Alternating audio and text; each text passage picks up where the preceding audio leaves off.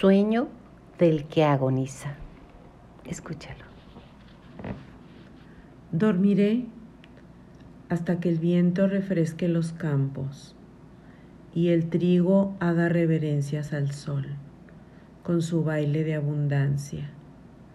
Me gustaría que vinieras antes de que a tu abuela le duelan las coyunturas, abriré los ojos de nuevo.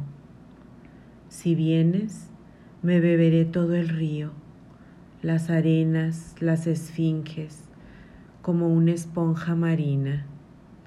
Acallaré las voces del mundo para que podamos huir del aire frío, el agua nieve, del mar oscuro sin luna. No hay peces ni esperanzas. Unos niños cantan música tribal. Tengo sed, tráeme agua y la arena santiguada. Prende la linterna a ver si puedo abrir los ojos al cielo. Voz y autoría de la doctora Ana Gabriela Reta y Tuarte.